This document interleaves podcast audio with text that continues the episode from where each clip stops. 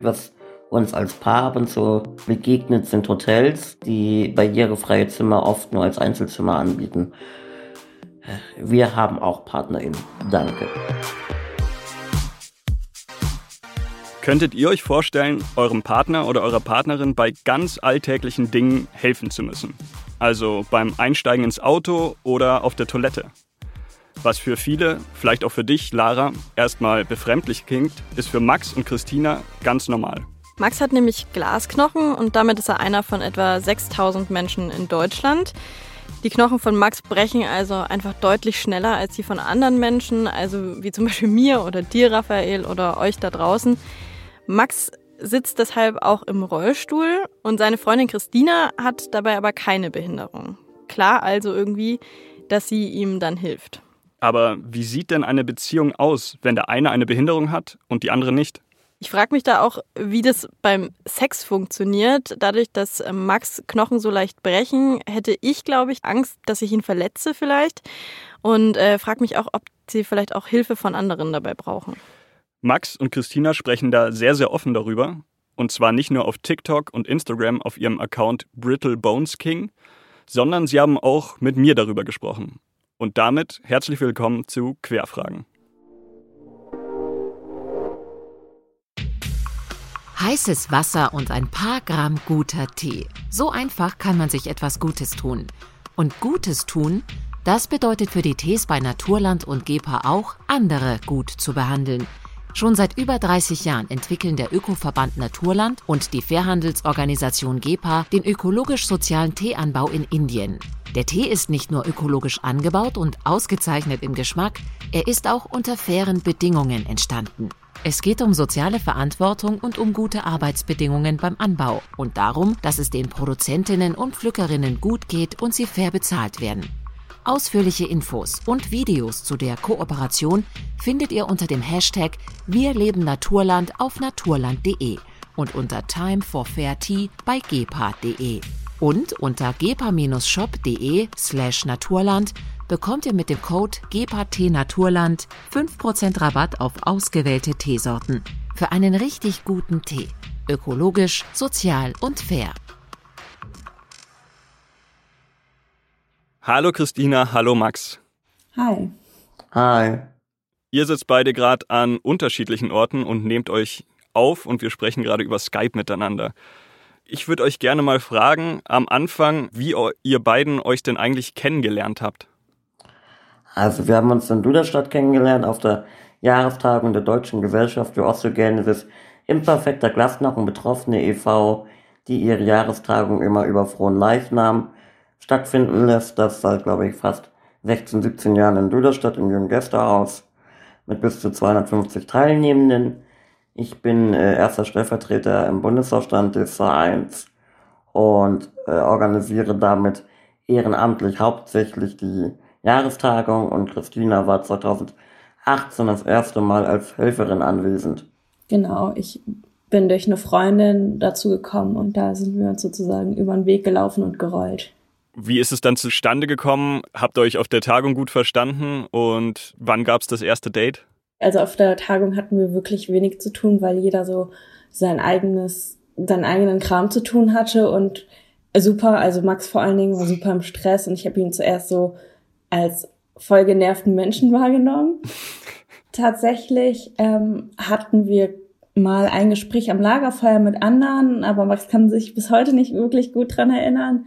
Und dann tatsächlich gibt's da immer einen Abschlussabend und ähm, da hat Max auch getanzt.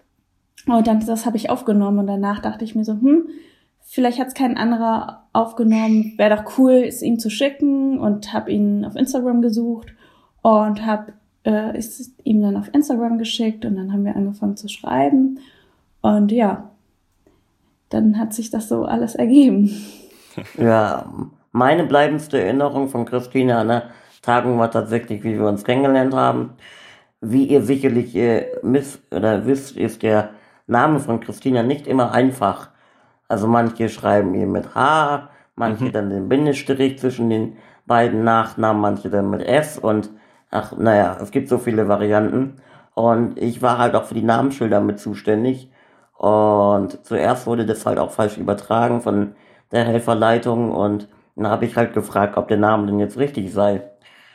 Äh, war er zwar nicht, auch wenn Christina sagte ja, aber das kriegen wir heutzutage jetzt hin. Und halt tatsächlich, dass sie auch den äh, Award des Abschlussabends gewonnen hat in der Verlosung. Das war dann wieder so typisch. Kaum ein Jahr dabei, gleich einen großen Preis abräumen. ähm, und wie kam es dann zum ersten Date? Was war denn euer erstes Date? Was habt ihr da gemacht? Es gibt nicht in dem Sinne ein elftes Date, sondern wir haben uns eigentlich äh, im August dann einfach mal getroffen. Mhm. Äh, also sie ist zu mir gefahren. Ja. Und ähm, da war sie halt tatsächlich auch noch in einer Beziehung, sodass äh, man das nicht als Date bezeichnen könnte, sondern einfach als gutes Treffen unter Freunden. Mhm. Und vor allen Dingen ist es halt auch schwierig sozusagen, man datet sich mal, wenn da so fünf Stunden Fahrtweg dazwischen liegen. Ja. Habt ihr denn immer noch eine Fernbeziehung? Nee, eigentlich nicht. Wie hat sich das denn dann entwickelt? Hattet ihr anfangs irgendwie Bedenken, ob ihr wirklich zusammenpasst oder war da dann gleich irgendwie eine Verbindung da bei euch beiden? Ja, ich glaube schon, dass da relativ schnell eine Verbindung da war. Vor allen Dingen haben wir super schnell, glaube ich, gemerkt, dass wir für die gleichen Dinge brennen und ähm, auch relativ gleiche Ansichten haben. Und ich glaube, das ist ein gutes Fundament für eine Beziehung als ihr zusammengekommen seid, wie waren denn da die Reaktionen aus eurem Umfeld, aus eurer Familie? Oh, total unterschiedlich. Also meine Eltern waren natürlich erstmal skeptisch. Ich war davor erstmal sechs Jahre in einer Beziehung und meine Eltern sind eher so seit der Grundschulzeit, hm, weiß ich nicht, auf jeden Fall seit der Schulzeit kennen sie sich schon und sind dann auch relativ schnell zusammengekommen und für die, sie ist dieses Bild, dass man mehrere PartnerInnen in einem Leben haben kann, halt ähm, schwierig zu begreifen, aber relativ schnell haben sie halt einfach gemerkt, dass das eine gute Entscheidung war und ähm, so im Freundeskreis, ja, unterschiedlich. Also manche so schon so, bist du dir sicher, du warst doch in einer Beziehung und so und ja. Mhm. Dadurch, dass ich komplett Single war, war das bei mir nicht so die Problematik und die meisten haben das eher für gut befunden tatsächlich ja. manchmal zu für zu gut, so nach dem Motto, boah, du hast auch endlich meine Freundin abbekommen und so. Ja. Und wie war das dann für dich? Hattest du da, ähm, Max, vor den Eltern irgendwie ein bisschen Schiss? Also ich kenne es von mir, das erste Mal Schwiegerelterntreffen ist eigentlich immer richtig, richtig angsteinflößend.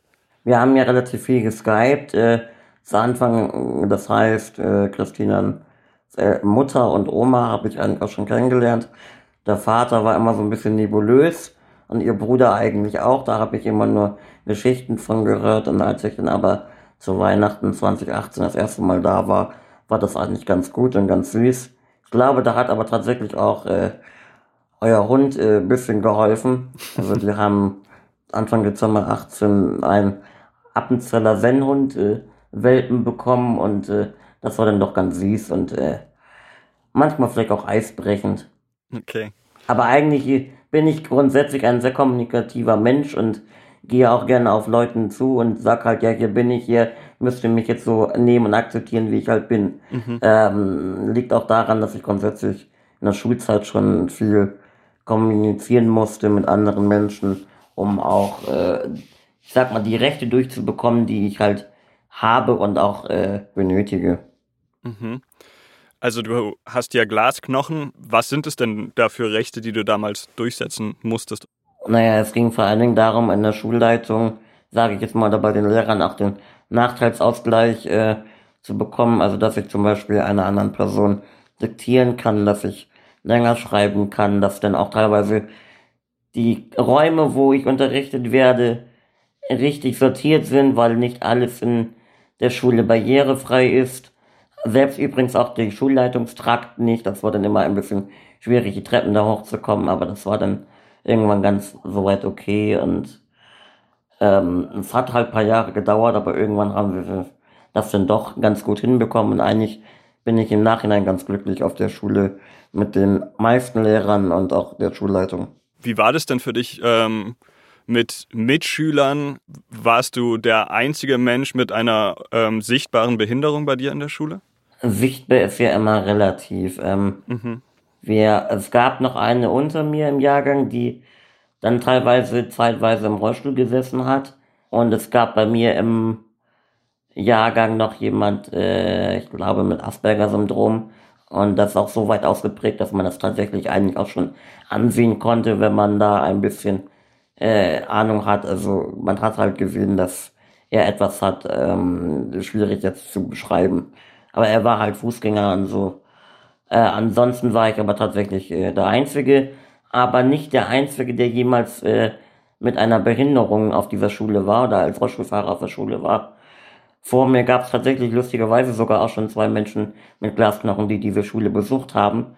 Ähm, das heißt, einige Lehrer kannten das schon und wussten oder meinten zu wissen, wie man damit umzugehen hat. Ähm, einen, äh, den habe ich persönlich nicht mehr kennengelernt, aber die Eltern kenne ich. Ähm, die haben erzählt, dass ich einen Klassenlehrer bekommen habe, der halt ihr Sohn, ihren Sohn damals schon etwas äh, nicht gut behandelt hat, würde ich es jetzt mal nennen, oder nicht pädagogisch behandelt hat und er meinte halt, weil er den schon mal unterrichtet hat, weiß er alles über Glasknochen und äh, wie er damit umgehen soll. War leider nicht so, aber ich hatte ihn nur anderthalb Jahre, dann ist er in Rente gegangen und dann war auch Schicht im Schacht. Christina, du arbeitest ja auch als Schulbegleitung für Menschen mit Behinderung. Warum hast du dich für den Beruf entschieden? Also ich war, ich habe erst eine, ähm, eine Ausbildung zur Kauffrau für Büromanagement gemacht, ähm, habe dann aber super schnell festgestellt, dass ähm, dort mir einfach das Soziale fe fehlt und durch sehr viele Inklusionsaktivisten, die da zu der Zeit relativ viel auf Social Media über Aufklärungsarbeit gesorgt haben und so, ähm, bin ich halt auf den Beruf der Schulbegleitung gekommen. Und dann habe ich als bei einem Träger als Springerin gearbeitet. Das bedeutet, ich bin immer an Schulen äh, gewesen, wo Menschen krank waren oder halt ähm, es eine neue Person gab, die Schulbegleitung in Anspruch nehmen musste, durfte. Und somit habe ich super viele verschiedene Schulen kennengelernt und somit bin ich halt auch irgendwie auf meine alten Schulen gelandet, sowohl Grundschule als auch weiterführende Schule und habe da für ein, zwei Tage ein Kind betreut. Wie war das für dich, dass du dann mal ähm, die andere Perspektive plötzlich hattest? Hast du, was hast du da gelernt oder erfahren, ähm, da diese andere Sicht auch zu haben? Mm, auf der Grundschule war das schon so, wo ich mir dachte, oh cool, ähm, die setzen das ja relativ gut um und geben sich da halt auch super Mühe, Rücksicht zu nehmen, beziehungsweise ähm, ja, Inklusion einfach zu leben. Ähm, auf meiner weiterführenden Schule war das eher so, wo ich dachte, äh, Leute, das ist nicht euer Ernst, das könnt ihr doch nicht machen. Es war dann auch wieder so ein Fall, wir kannten einen Schüler, der hatte die gleiche Behinderung. Das bedeutet, wir können alle mit dieser Behinderung aufnehmen und jeder Mensch ist gleich, aber so ist das ja natürlich nicht.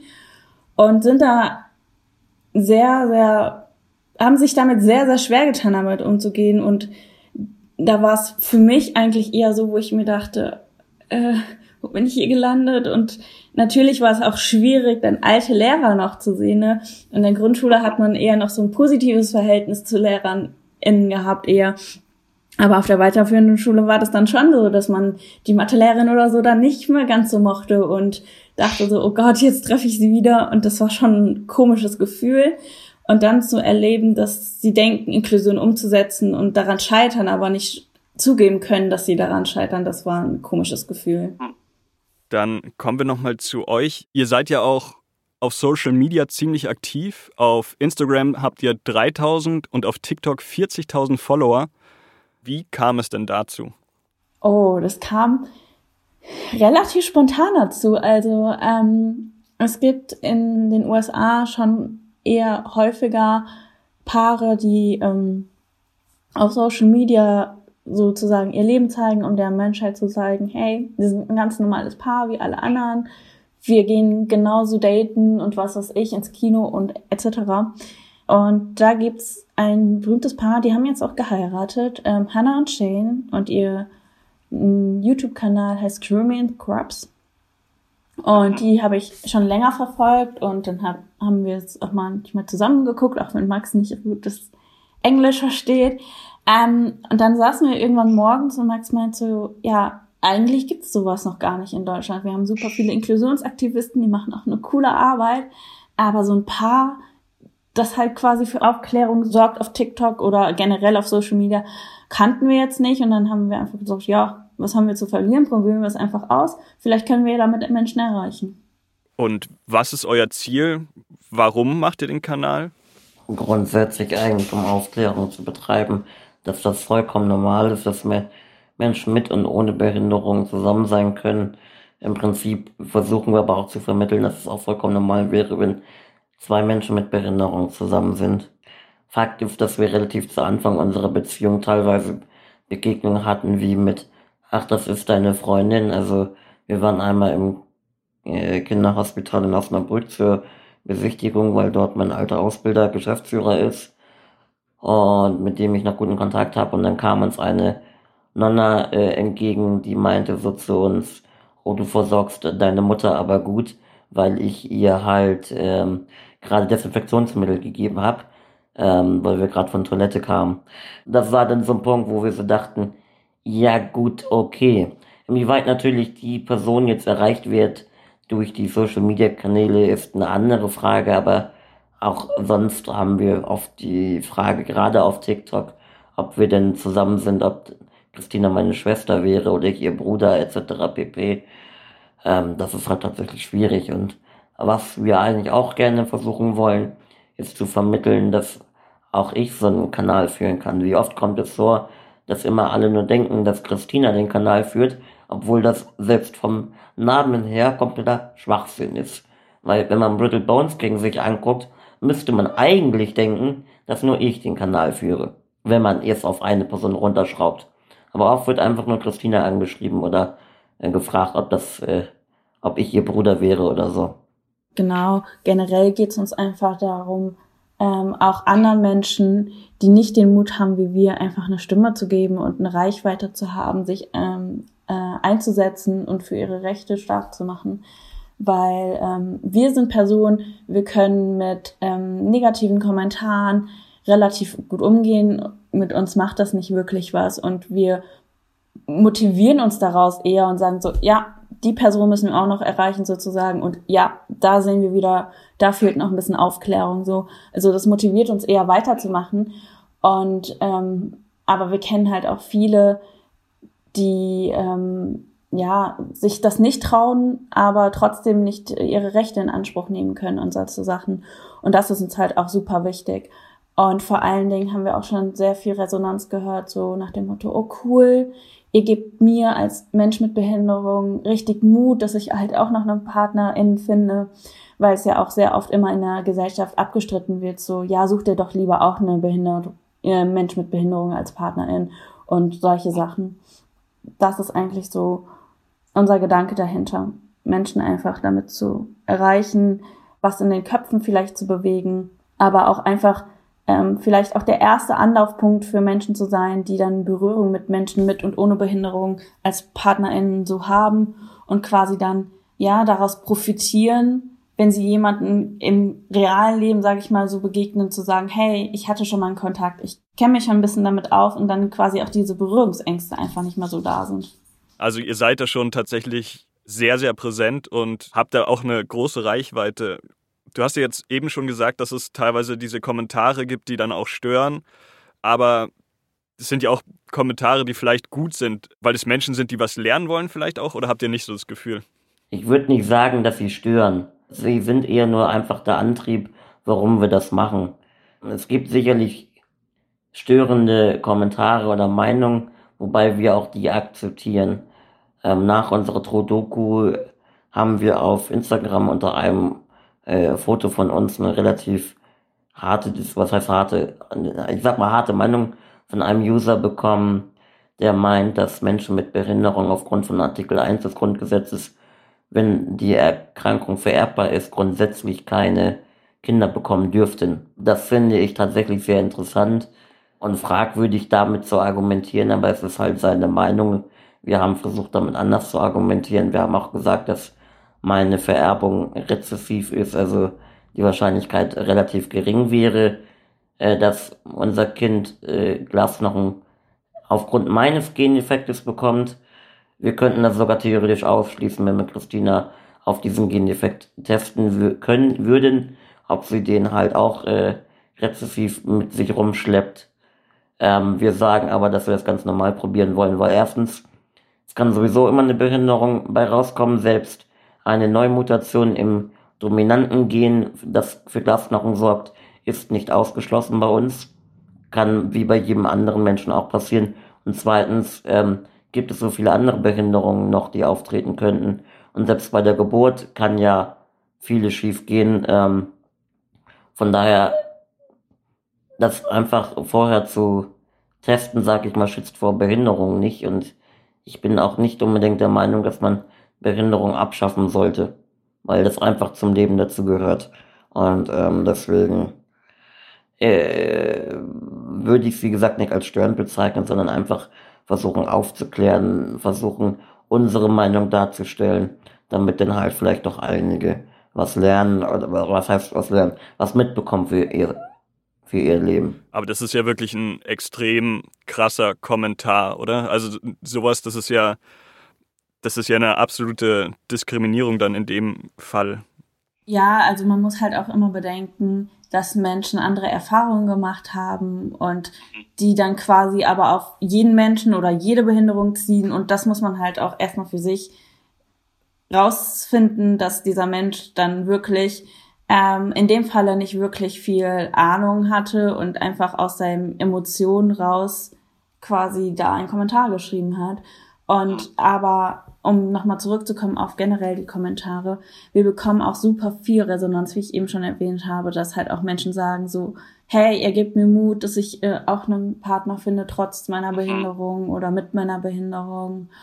Und ähm, aber auch, es kamen schon Menschen auf uns zu, die in der Schule ein äh, Referat über Idole machen sollten und uns dann ausgewählt haben. Also, also dann, wenn das wird dann einem schon mal so bewusst, dass es schon richtig krass ist, aber natürlich auch mega schön, weil auf uns kommen auch des Öfteren irgendwelche angehende PhysiotherapeutInnen zu, die eine Projektarbeit darüber machen, über generell über Glasknochen und dann halt auch in dem Zuge auf äh, unsere Social Media verweisen und solche Sachen. Also es ist schon überwiegend positive Resonanz. Ich sag mal so, um etwas normal zu machen in der Bevölkerung, muss man erstmal einen Begriff dafür schaffen. Ich würde das ein bisschen ähnlich vergleichen wie mit der Schwulen- und Lesbenbewegung. Ich glaube, in den 80er Jahren war das, wo die tatsächlich ja auch damals nicht so gut angesehen waren und das äh, kritisch hinterfragt wurde. Und da hat man halt auch gesagt, ja, wir sind ein Schwulen oder ein Lesben beziehungsweise ein homosexuelles Paar.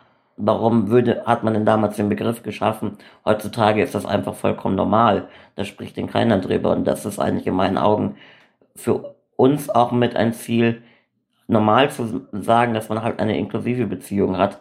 Dass das einfach ein ganz normaler Begriff ist, wie jeder andere Begriff in dem Bereich auch.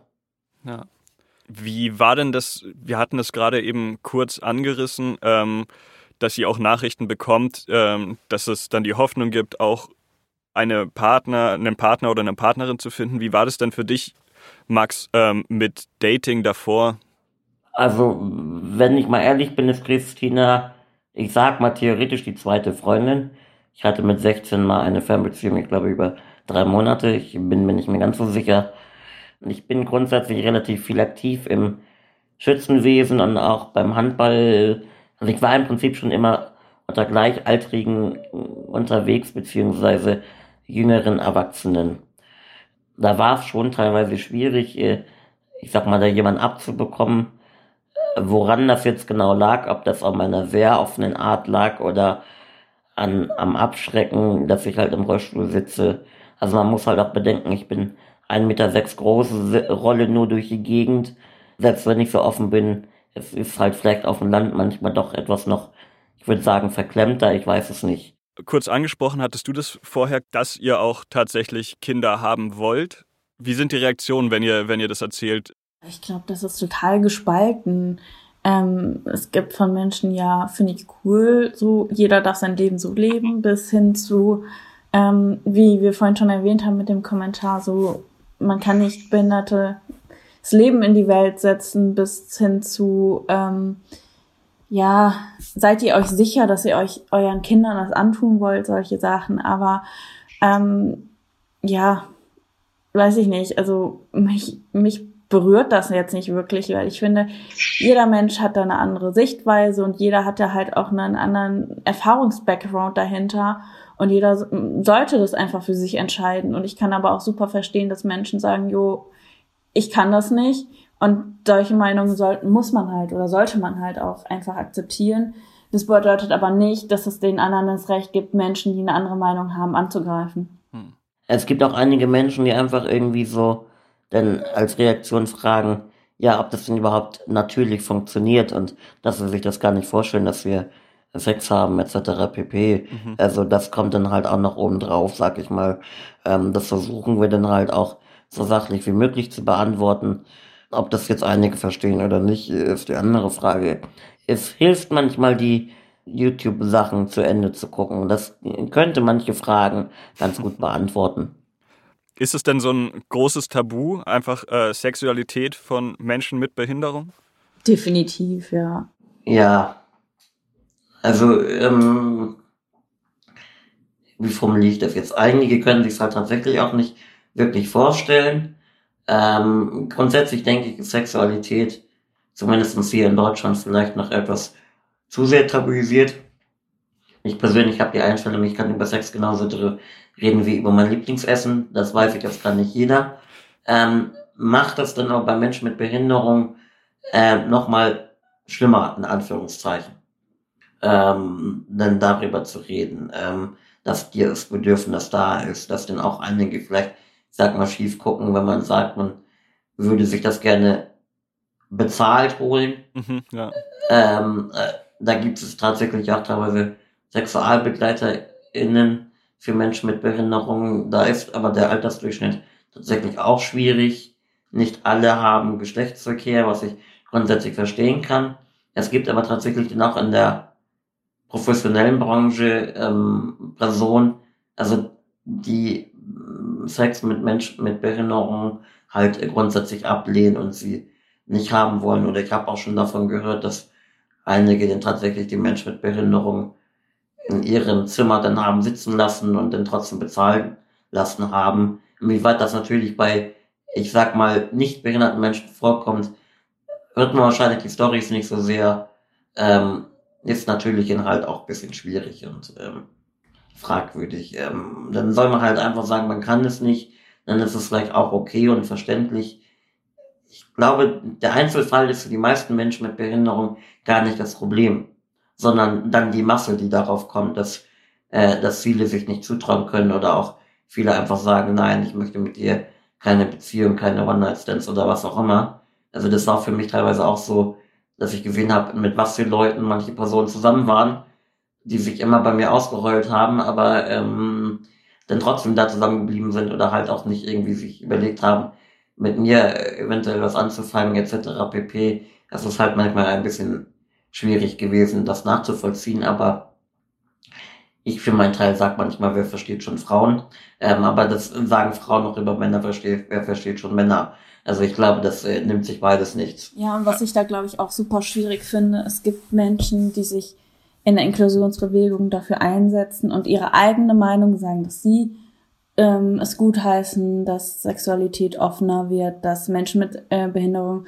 Sexualität erfahren oder auch das Recht und Bedürfnis zu haben. Und dann wird das gleich in den, in den Köpfen der Gesellschaft immer so aufgefangen, so, ja, der hat es doch gesagt, dann musst du das jetzt auch so sehen, nur weil du auch eine Behinderung hast. Und das ist immer noch ein Punkt, wo man einfach nochmal mitbedenken muss, dass auch Menschen mit Behinderung einfach unterschiedliche Charaktere sind und dass sie genauso manche das für gut heißen und manche sagen so, ich kann damit gar nichts anfangen. Das ist aber auch in der normalen Gesellschaft so, dass Menschen offener über Sexualität reden können, die anderen nicht. Und dass man halt quasi nicht wieder auf dieses, ja, ich habe das von denen und denen gehört, der hat doch auch eine Behinderung, dann musst du das ja auch so sehen. So auf diesen ja. Gedanken zurückkommen. Wir hatten ja den Begriff jetzt inklusive Beziehung, dass ihr euch auch selber diesen Namen gegeben habt. Ist es denn etwas, was in eurem Alltag irgendwie eine große Rolle spielt?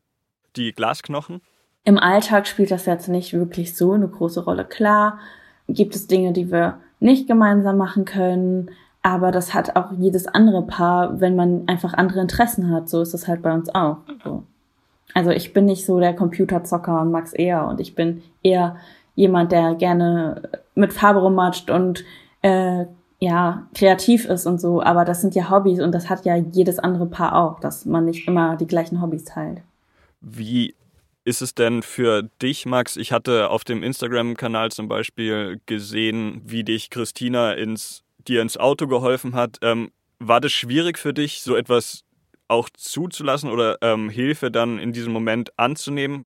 Ähm, da ich es gewohnt bin, äh, dass das gemacht werden muss, war das für mich grundsätzlich nicht so das Thema, dass sie das macht. Also grundsätzlich nicht. Sie hilft mir auch beim Toilettengang, beim Duschen. Das ist für mich äh, im Prinzip normal. Ich setze das jetzt natürlich nicht voraus, dass sie es macht, aber es ist sicherlich äh, in vielen Dingen vereinfachend, weil man dann halt auch alleine unterwegs sein kann etc. Sonst hat man halt irgendwie meistens noch äh, ein drittes Anhängsel dabei und das ist schon manchmal ein bisschen schwierig, aber ich bin es gewöhnt, ich habe auch immer Zivildienstleistende in der Schule gehabt, die haben ja immer nur ein Jahr gemacht. Das heißt, in meinen zwölf Jahren Schule habe ich, wenn ich sage drei pro Jahr, ähm, halt schon 36 Zivis oder Begleitungen gehabt. Das kann man sich dann ja ein bisschen hochrechnen, auch dann in der Ausbildung und Arbeitszeit, dass es einfach für mich äh, Usus ist, dass mir andere helfen und dass es für mich vollkommen normal ist. War das für dich auch so, Christina, oder hast du das erstmal lernen müssen? Ähm, ich sag immer, die Menschen, die auf Hilfe angewiesen sind, sind äh, ja die eigenen Profis. Und Max ist generell eine sehr, sehr offene Persönlichkeit. Das bedeutet einfach, dass er mir von Anfang an einfach super schnell irgendwelche Zweifel genommen hat. Also quasi, ich hatte nicht mal Zeit, Zweifel aufzubauen oder Ängste aufzubauen, weil er einfach damit super offen umgegangen ist. Und was auch super, super gut ist, weil ich finde einfach, wie gesagt, jeder Mensch ähm, weiß selber, wo er gerade Hilfe braucht oder wie und ähm, lebt da quasi ja schon sein ganzes Leben mit. Und ähm, ja, also es hat mich wirklich nicht jetzt wirklich so verängstigt oder so, wo ich dachte, oh mein Gott, wie soll das alles werden, sondern äh, ich finde einfach, man lernt die Person kennen, man findet den Charakter gut, man findet die Gemeinsamkeiten gut und alles andere ergibt sich einfach so. Hattest du denn am Anfang irgendwie Ängste oder so, dass du ähm, Max verletzen könntest bei irgendeiner Bewegung oder so, wenn man auch im Alltag einfach, weiß nicht, beim Kuscheln oder ähnlichem, sind das ähm, Ängste, die du am Anfang hattest? Nee, gar nicht. Also klar, es kann immer was passieren, aber es kann halt auch bei normalen Menschen passieren, dass man, keine Ahnung, sich mal dumm den Ellenbogen ins, ins Gesicht haut beim Kuscheln oder ja, also da bin ich einfach so, dass man halt, dass immer was passieren kann im, im menschlichen Miteinander und dass man, dass die Wahrscheinlichkeit bei Glasknochen jetzt höher ist, klar, aber wenn man da halt immer mit so einer Angst in irgendeine Situation reingeht, das bringt ja einen auch nicht weiter. Wie würdet ihr denn ähm, eure Beziehung beschreiben? Ich würde gar nicht so viel Aufhebens drum machen, würde es als vollkommen normal bezeichnen. Ja, ich glaube, unsere Beziehung macht einfach aus, dass wir sehr offen kommunizieren und ähm, auch sehr viele Gemeinsamkeiten haben und ähm, ja, man hat ja auch an den Reaktionen gemerkt, dass es immer noch irgendwie so ein bisschen ein, eine Art Tabu ist. Was würdet ihr euch denn wünschen, dass sich da noch ändert? Also ich wünsche mir ja auf jeden Fall von der Gesellschaft, dass ähm, jeder Mensch einfach so akzeptiert wird, wie er ist und dass ähm, ja es einfach normal wird, dass jeder Mensch so leben darf und das Recht hat, so zu leben, wie er das für richtig hält. Es ist egal, ob man in der äh, Beziehung mit einem Menschen mit Behinderung ist oder ob man jetzt ähm, als homosexuelles Paar lebt oder was es auch alles gibt. So Liebe hat keine Grenzen und ähm, das menschliche Miteinander sollte auch einfach keine Grenzen haben. Und man sollte einfach mehr Wert auf Charakter und Gemeinsamkeiten, Hobbys, auch generell, wenn man Freunde sucht oder Freunde hat, darauf Wert legen und nicht, was ein Mensch besser oder nicht so gut kann. Und du, Max? Eigentlich ist mein größeres Ziel, zu sagen, dass jeder Mensch so verbraucht äh, werden soll, wie er ist. Also dass man dann nicht dran äh, rummäkelt und so weiter und so fort. Ansonsten hat Christine eigentlich alles schon gesagt. Ja, was ähm, ihr hattet jetzt mehrfach schon ähm, die Rechte angesprochen. Ähm, was was gibt's denn da, was da jetzt noch in Deutschland beispielsweise im Argen liegt? Was uns, glaube ich, hauptsächlich oder mir persönlich hauptsächlich äh, am Herzen liegt, ist, dass die Situation am ersten Arbeitsmarkt für Menschen mit Behinderung besser wird. Ähm, ich persönlich würde sagen, dass die schulische Situation schon vergleichsweise gut ist in Deutschland, also im Vergleich zum Rest. Ähm, dass der Nahverkehr noch barrierefreier sein muss, dass öffentliche Gebäude barrierefreier sein müssen, dass Banken dazu verpflichtet sind, die Geldautomaten in unterschiedlichen Höhen aufzustellen. Das wäre halt wünschenswert, dass das ähm, besser wird. Ja, dass Restaurants auch äh, Behindertentoiletten haben müssen. Der größte Feind der ähm, Barrierefreiheit ist eigentlich zum einen der Denkmalschutz, als aber auch die Brandsicherheit. Also zum Beispiel, wenn es jetzt bei uns an der Schule gebrannt hätte, hätte ich ins große Treppenhaus müssen und da warten müssen, bis die Feuerwehr da ist. Ein Lehrer hätte mich nicht runterbringen dürfen aus versicherungstechnischen Gründen und ähm, die Versicherung dann lieber für einen toten Menschen zahlen zu lassen, äh, als ihn denn runtertragen zu lassen, wage ich zu bezweifeln, ob das so menschlich ist, aber ähm, es ist halt deutsches Recht. Und es ist auch grundsätzlich schwierig, als Mensch mit Behinderung in der Politik zu arbeiten, aber da hat ja die Politik sowieso Schwierigkeiten, den Schnitt der Bevölkerung da wirklich abzubilden. Ja. Ja, also ich finde es auf jeden Fall auch wichtig, dass ähm, eine Barrierefreiheit halt wirklich weitläufiger gedacht wird. Also das bedeutet nicht, also zur Barrierefreiheit gehört ja nicht nur, dass ähm, irgendwie Gebäude mit Rampen versehen werden oder solche Sachen, sondern auch, dass ähm, Leitsysteme für blinde Menschen existieren das ist auch äh, zum Beispiel in Restaurants oder so selten bis gar nicht der Fall. Und einfach auch, ähm, ja, sowas wie leichte Sprache mit bedacht wird in öffentlichen Sachen oder in, in Dingen, wo sich halt einfach Menschen begegnen, wo einfach ähm, quasi die, die Begegnungen stattfinden, um zu verstehen, es gibt noch andere Menschen und die haben andere Bedarfe.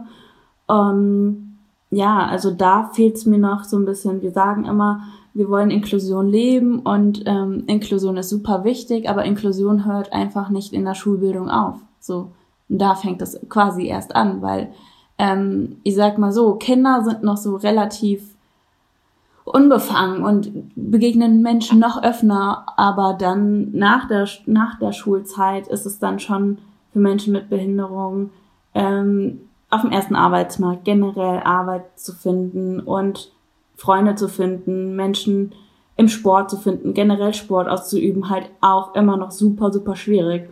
Und das sollte sich definitiv ändern. Was mir gerade noch einfällt, was uns als Paar ab und zu ähm, begegnet, sind Hotels, die barrierefreie Zimmer oft nur als Einzelzimmer anbieten. Äh, oder wenn ein Zustellbett dazustellen.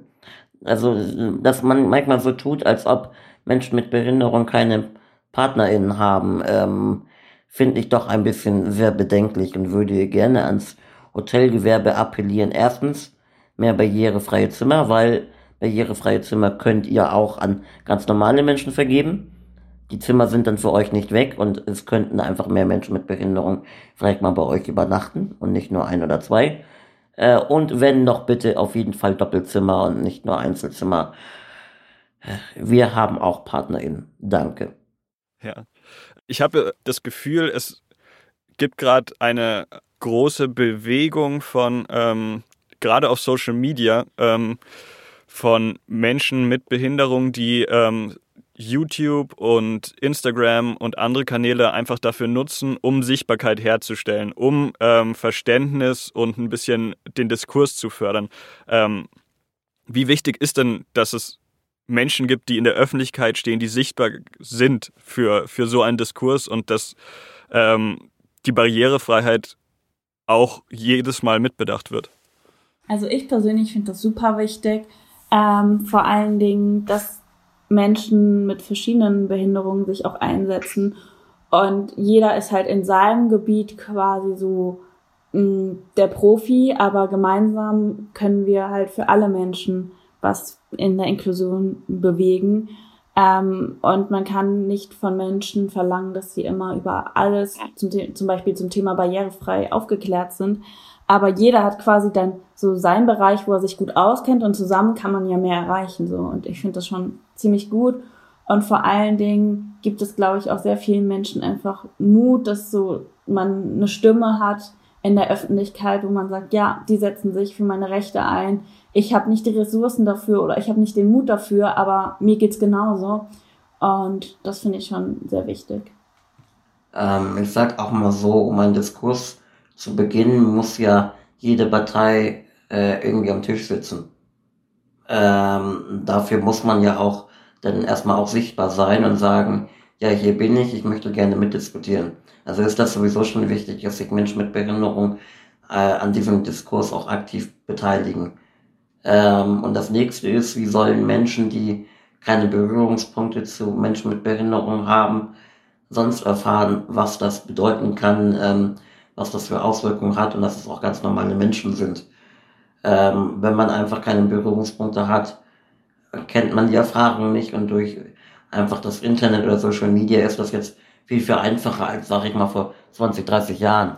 Da musste man ja tatsächlich sich irgendwie persönliche Leute äh, treffen oder finden, um halt diese Erfahrung zu machen.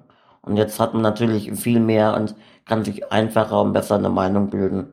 Und äh, ist vielleicht auch nicht nur auf einen Kanal angewiesen. Also wir sagen auch nicht, dass wir der Weisheit letzter Schluss sind, sondern dass einfach die Mischung aus allen Kanälen sicherlich sehr hilfreich und notwendig ist. Dann sage ich vielen, vielen Dank euch beiden. Vielen Dank fürs Zuhören. Wir hoffen, es hat euch gefallen. Ihr findet uns unter Brittle Bones King einmal auf YouTube, Instagram und TikTok. Wünschen euch noch einen schönen Tag, schöne Woche und alles Gute und haltet immer die Augen und Ohren auf. Es kann euch immer etwas Neues begegnen. Genau, und begegnet einfach immer Menschen super offen und ohne Vorurteile, weil Vorurteile sind super doof und ähm, bestätigen sich absolut nicht in der Regel. Vielen, vielen Dank. Ciao, Max und ciao, Christina. Tschüss. Von mir eine ganz klare Folgeempfehlung für den Account Brittle Bones King, auch für dich, Lara. Wie ging's dir denn mit dem Gespräch? Für mich als Zuhörerin war das ein ziemlich gutes Gespräch, weil ich es mir jetzt einfach besser vorstellen kann. Ich hatte ja vorher gesagt, dass ich nicht so genau weiß, wie das bei denen abläuft und das ist jetzt natürlich anders. Und ich finde auch krass, dass jetzt durch dieses kurze Gespräch ich schon so stark in deren Lebenswelt einfach eintauchen konnte, dass ich meine ein bisschen verlassen habe und das jetzt einfach sehr normal wirkt, deren Beziehung. Ja, ja, voll. Was ich ziemlich krass fand, war, wie die beiden auf sehr, sehr heftige Kommentare reagieren, dass sie da mhm. das nicht als persönlichen Angriff gegen sich sehen, sondern das irgendwie als Gesprächsangebot wahrnehmen und ähm, mit den Leuten dann kommunizieren und versuchen ein bisschen einfach zu erklären, wie das für sie ist und ihre Meinung zu sagen. Das fand ich schon sehr, sehr heftig. Das fand ich auch total krass. Also, dass sie dann noch nicht so abgestumpft sind. Also, ich glaube, ich hätte da schon längst so einen Frustrationsreflex und würde sagen, äh, hört bitte auf, mir sowas zu schreiben oder ja. ja, aber sie gehen ja damit echt total super und bewundernswert um. Wie ist das dann bei euch da draußen? Was habt ihr aus dem Gespräch mitgenommen? Schreibt uns total gerne eure Eindrücke, euer Feedback oder vielleicht auch Vorschläge für die nächsten Sendungen an info.jetzt.de oder via Insta oder Facebook und äh, neuerdings haben wir sogar TikTok. Da findet ihr uns auch. Also vielen, vielen Dank fürs Zuhören und bis zum nächsten Mal. Bis dann.